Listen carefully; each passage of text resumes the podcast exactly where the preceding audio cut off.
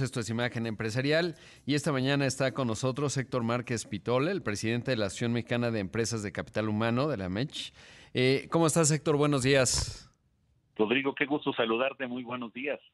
Qué gusto. Oye, pues hay una paradoja, ¿no? Por un lado, hay eh, millones de mexicanos que no, no se están ocupando, eh, datos del INEGI, por supuesto, pero al mismo tiempo, y la paradoja radica en que hay empresas que no están pudiendo eh, pues llenar sus puestos de trabajo, es decir, tienen la plaza abierta pero no están pudiendo contratar.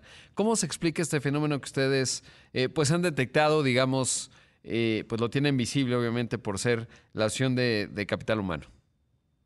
¿Cómo no?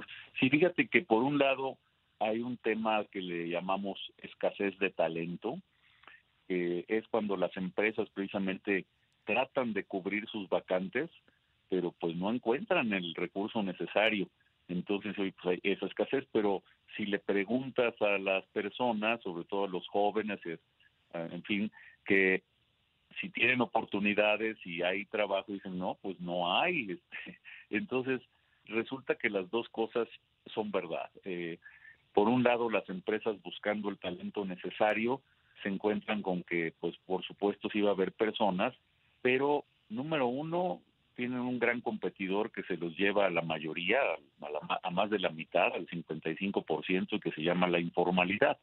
Entonces, estas personas han encontrado, sobre todo después de pandemia, que pues hay una posibilidad de autoemplearse, de dejar de pagar impuestos, eh, y entonces allá pues tienen mayor ingreso.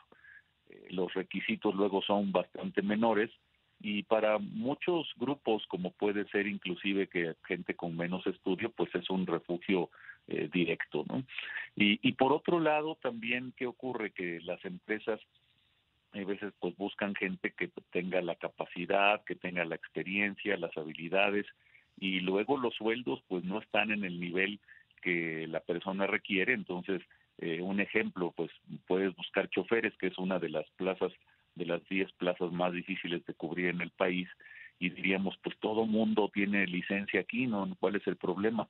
Eh, bueno, el problema es el sueldo en ese caso.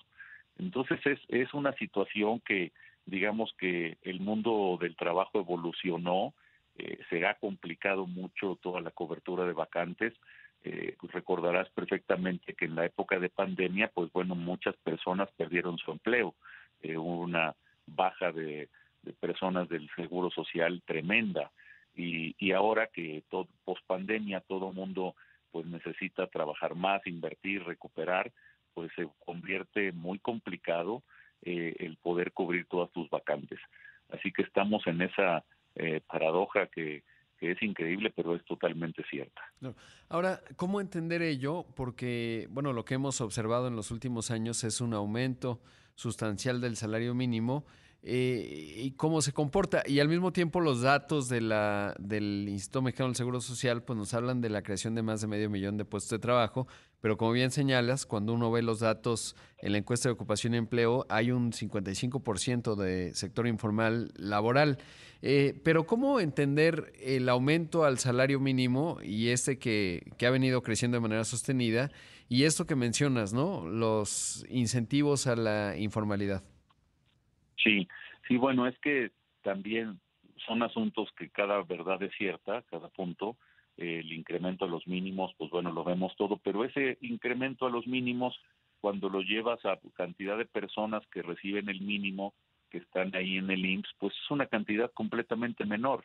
Eh, entonces, sin embargo, también el sueldo promedio registrado en el IMSS a nivel nacional eh, también es superior, pero es todavía insuficiente esa cantidad, ese sueldo, no alcanza realmente a una familia, una persona para eh, para cubrir su canasta básica.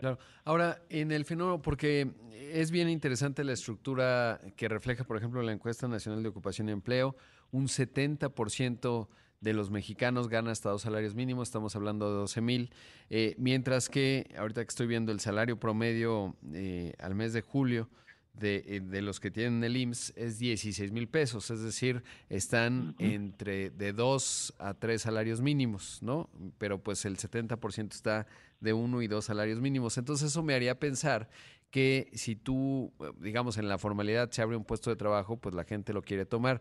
Eh, ¿Qué hay entonces de esta paradoja en términos de, eh, pues evidentemente la gente quiere un trabajo formal, pero ya nos decías hay un 55% de la informalidad, entonces los incentivos no están ahí, ¿no? Porque no es que en uno y dos salarios eh, pues pagan muchos impuestos, etcétera.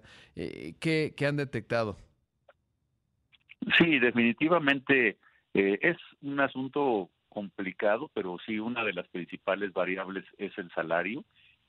Eh, entonces, el, lo que ganan estas personas eh, fuera de, una actividad, de un empleo formal, resulta que puede ser más, o sea, simplemente eh, cuidando autos, etcétera, o lavando autos también, o cualquier actividad, no se diga autoempleándose, haciendo comida, llega a ser superior su ingreso, pero no es solo eso, sino que luego eh, las empresas necesitan dar flexibilidad, volverse atractivas para que las personas quieran contratarse ahí.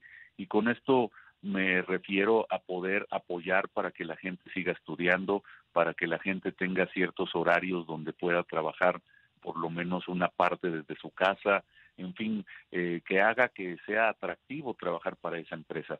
Eh, y, y, en tercer lugar, pues viene todo lo que es el tema también de otras prestaciones que, bueno, en la informalidad pues no hay ninguna, no hay ni vacaciones ni nada, pero eso eh, para algunas personas sí es importante para decidirse entrar a la formalidad. Entonces hay que destacar que las prestaciones como la, más importante, la seguridad social, el tener acceso a médicos y medicina y que, que todavía no llegamos al nivel que queremos, porque claro, hoy eh, con estos números que te doy, fíjate, el, si tenemos al 55% en la informalidad, imaginémonos que hay una mesa de 10 personas en un restaurante y a la hora que llega la cuenta, eh, pues seis se desaparecen y los otros cuatro pues tienen que pagar, pero nada más pagan lo suyo, no, no, no pagan por los que se fueron.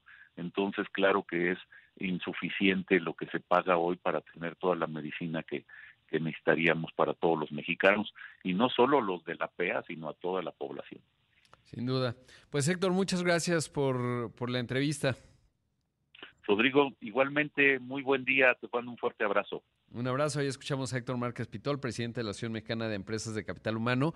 Sin duda un eh, tema fundamental, eh, sobre todo porque pues también habría que entender cuáles son los incentivos en la creación de empleo formal en función, por ejemplo, de los trámites y la dificultad eh, de estar ahí. Tiene que ver, por supuesto, la inclusión financiera, eh, la estructura del mercado en sí misma, y ese es uno de los retos formidables que tiene México, sobre todo porque cuando vemos el PIB eh, y, publica el INEGI a finales de cada año que justamente ese 45% de la formalidad produce el 72% del Producto Interno Bruto, mientras que el 55% apenas pues produce el 22%, ¿no? Entonces, eh, pues, eh, o bueno, el restante, el 18, pero el hecho es que pues es un asunto sin duda eh, clave.